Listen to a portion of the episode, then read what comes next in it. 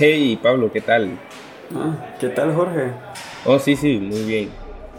Oye, discúlpame, pero no te ves muy bien. Pues sí, hoy la verdad no estoy con muchos ánimos. Pues ya sé que la vida en esta jaula es bastante monótona, por decir poco. Sí, lo sé, pero no es tanto por la situación en sí. Es más bien todo lo que llevó a ello. ¿Alguna vez te conté por qué estoy aquí exactamente? Mm, bueno, la verdad siempre he pensado que cada quien tiene que vivir su vida y con ello sus aciertos y errores. Y no, nunca me has dicho y tampoco me lo he preguntado, me lo he cuestionado. ¿Por qué? Bueno, mira, te voy a contar. La verdad, yo creo que no debería estar acá. Pero como dijiste, uno es dueño de sus propios aciertos y también de sus errores. Finalmente soy de los que piensa que el infierno lo vive aquí mismo. Como dicen por ahí, el mal que haces, en vida lo pagas, ¿no? Podría decirse, aunque ahora estoy pagando un error que me costó ver. El día que llegué aquí, hace cinco años, estaba cegado por el rencor y la ira. Tanto fue así que me costó llegar a la culpa y empezar a sanarla. Yo tenía una esposa, ella era una mujer alta, hermosa, con el cabello castaño, que le llegaba poco más arriba de la cadera. Le gustaba usar ropa que le resaltaran su seno y esa cola que me encantaba. Su nombre era María Carmen. Ya regreso, no tardo.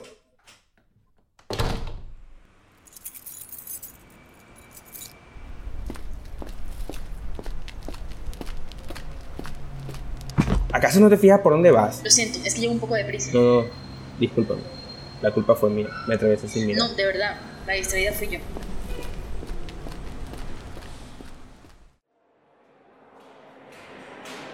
A María Carmen la conocí en el barrio. De hecho, vivía a dos casas de la mía. Yo empecé a coquetearle. Ya sabes, esa regla no escrita que dice que una mujer bonita no puede andar sin novio. De todas formas, yo no estaba soltero. Andaba con Norma. La verdad, no andábamos muy bien. Ya discutíamos mucho y ella era muy autoritaria. Cada vez que yo quería salir con mis amigos, ella me ponía problemas y ellos ya me comenzaron a molestar. En fin. Pero si te molestaba eso, ¿por qué no terminaste con esa relación? La verdad, no sé. Porque aún estando con Norma, yo me encontraba muchas veces con otras chicas del barrio. Y no sabría decirte por qué no terminaba con esta relación. Pero dime, ¿qué pasó con María Carmen? bueno, mira, cuando yo conocí a María Carmen, pensé que nunca en la vida podría encontrar otra mujer tan hermosa. En ese tiempo ella tenía unos 17 años. Yo tenía 21. Y sin importar la edad, me enamoré. Al comienzo traté de acercarme a ella con piropos y noté que le molestaba. Decidí disculparme, pero esto tampoco le agradó mucho. Así pasó un tiempo. Luego, cuando ya estaba a punto de desistir, la encontré en la tienda de Don Wilson y me acerqué. Buenos días. Buen día. Buenos días, muchacho. Un momento. ¿Qué más sería, señorita? No, nada más, señor Wilson. Está perfecto. Eh, más bien, por favor, dígame cuánto es. Bueno, serían 3.000, 4.000, 5.500, 8.000, 9.000, 15.000 pesos. Ok. Tengan. Y muchísimas gracias. ¿Hay de qué? Ahora sí, muchacho, cuénteme. Don Wilson, mire, ¿me podría dar dos galas y dos maltas, por favor? Ok. María Carmen, espera. ¿Sí? ¿Podríamos hablar? Mm, ¿Y cómo? ¿De qué? Pues solo quiero hablar contigo un rato. Podría ser aquí mismo. No tendríamos que ir a otro lado. Además, ¿alguna vez te han invitado a comer onces en la tienda de Don Wilson? Mm, Bueno, la verdad no. Está bien. Hablemos. Desde ese día comenzamos a salir más a menudo. Después de dos meses la hice mi novia. Al principio no le agradé mucho a su familia. por la relación que tenía con los muchachos del barrio. Algunos de ellos formaban parte de alguna pandilla y me la pasaba de rumba casi todos los fines de semana. Aún así, María Carmen y yo seguíamos con nuestra relación. Algo que me quedó muy marcado fue el día en que acabé mi relación con Norma. ¿Por qué?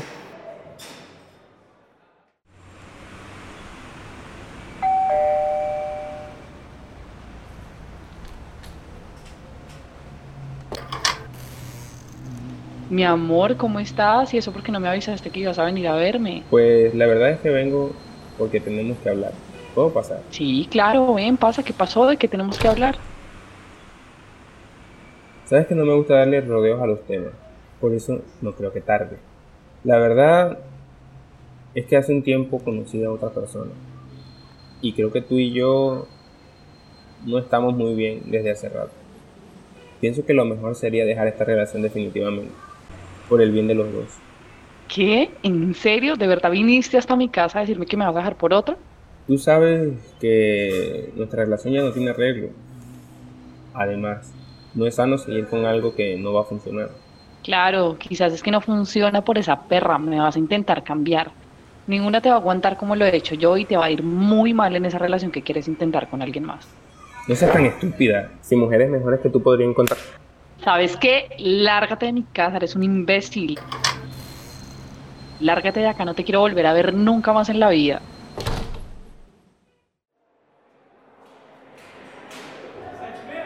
Nunca había sido celoso con mis parejas. Pero conforme fue pasando el tiempo y la relación avanzaba con María Carmen, notaba que otros la miraban mucho. Empecé a volverme como loco y sentí lo que sentía Norma conmigo. Sabes, yo no creo en los celos que dicen sentir las personas. Afirman que es por amor. La verdad creo que es un sentimiento de creer que la otra persona es de tu propiedad, que te pertenece. Y no queremos que esa persona pueda tener la oportunidad de dejarnos. Pues en eso tienes razón y ahora lo entiendo. Pero en esos momentos estaba cegado y me desvivía por ella. Los dos primeros años fueron muy bonitos. Con el tiempo su familia aprendió a quererme y a respetarme. Vieron en mí un hombre que la valoraba y que la amaba.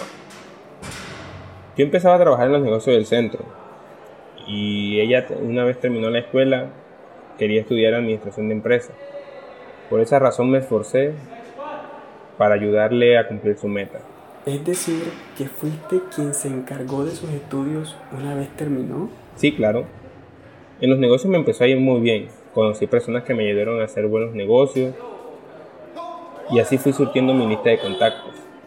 Después del primer año abrí mi propio local de celulares Después de un tiempo comencé a contratar personal y continué con mi promesa de ayudarle con el pago de la universidad. De verdad estaba enamorado. La verdad, ella era todo lo que yo quería en el mundo. Trabajaba por ella día y noche. Aun cuando llegaba cansado solo con verla me reconfortaba. Y resultaba un placer saber que ella estaba a mi lado. Parece que su relación era muy buena. Sí, de hecho nuestra relación reflejaba estabilidad. Pero como en, como en todas las relaciones teníamos problemas. Yo la había acostumbrado a la buena vida. Con todo eso ella mantenía un estatus en sus redes sociales. Y eso llevó a que sintiera muchos celos. Sé que tenía muchos admiradores. Me hacía revolcar de los celos. Pero siempre me dijo que todo estaba muy bien y que no me estuviera imaginando cosas que solo pasaban en mi mente. Después de un tiempo llegué a revisarle el celular. Llegaba a la universidad sin avisarle para ver qué hacía, pero nunca encontré nada. Así que al final pensé que si no había encontrado nada, era porque no tenía nada que ocultarme. Y empecé a calmarme. Pues es lógico, ¿no? Aunque todos sabemos que las mujeres son muy astutas y audaces. He escuchado de algunas que si las conoces, nunca pensarías de lo que habían sido capaces de hacer. Pues sí, aunque por mi trabajo tenía que viajar esporádicamente para llevar mercancías a pueblos cercanos. En ocasiones teníamos que quedarnos algunos días fuera de la ciudad. Un día un compadre me llamó y me dijo que teníamos que viajar y llevar una mercancía.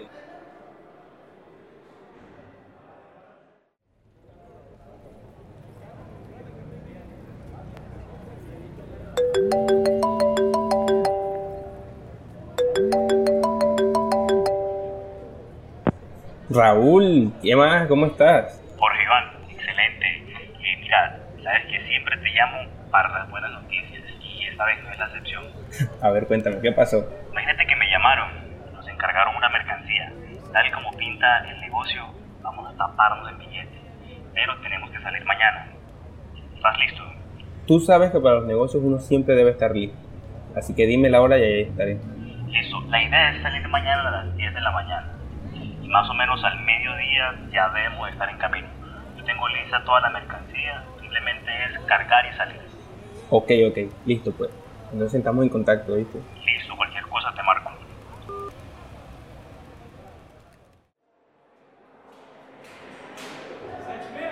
Al día siguiente ya estábamos en la terminal casi listos para embarcar y salir. Llamaron nuevamente a Raúl para decirle que la persona que iba a comprar la mercancía tenía que viajar a Estados Unidos urgentemente y no regresaba sino hasta dentro de dos semanas. Así que un poco decepcionados nos fuimos a tomar una cerveza y matar el tiempo. Como quien dice, a gastar el dinero que no nos habíamos ganado. Ese día olvidé por completo avisarle a María Carmen que ya no viajaría y que regresaría ese mismo día a la casa.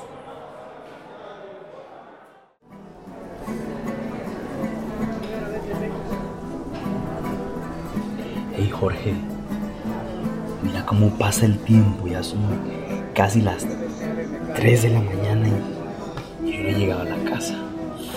Para que llegue mi mujer me va a matar por andar de parranda hoy.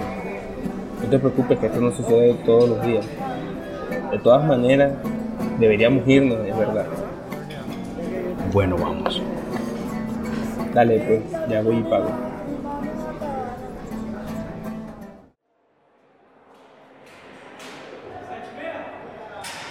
Yo no sé muy bien cómo llegué a mi casa.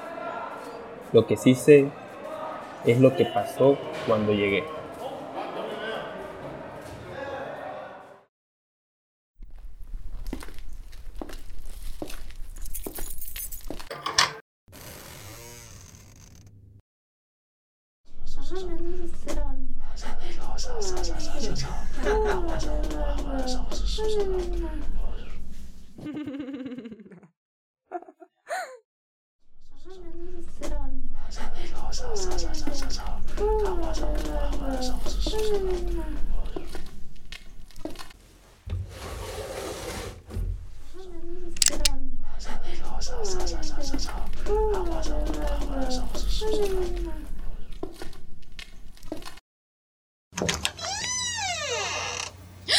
Jorge, mi amor, no, por favor, espera.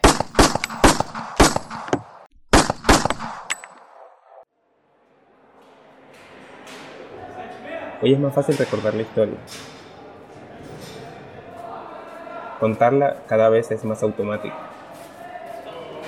Yo le conté a un amigo, Ricardo, con quien hago algunos negocios. Cuando hablé con él, me dio la razón. Me hirieron en el ego y esa herida solo se paga con sangre. El dolor que sentí ese día no se lo deseo a nadie. La amé demasiado. Fue mi mujer, pero me falló mientras me partía la espalda para tratarla como una reina. Dañé mi vida, ahora la estoy pagando, pero no la dejé burlarse de mí. La extrañaré todos los días de mi vida.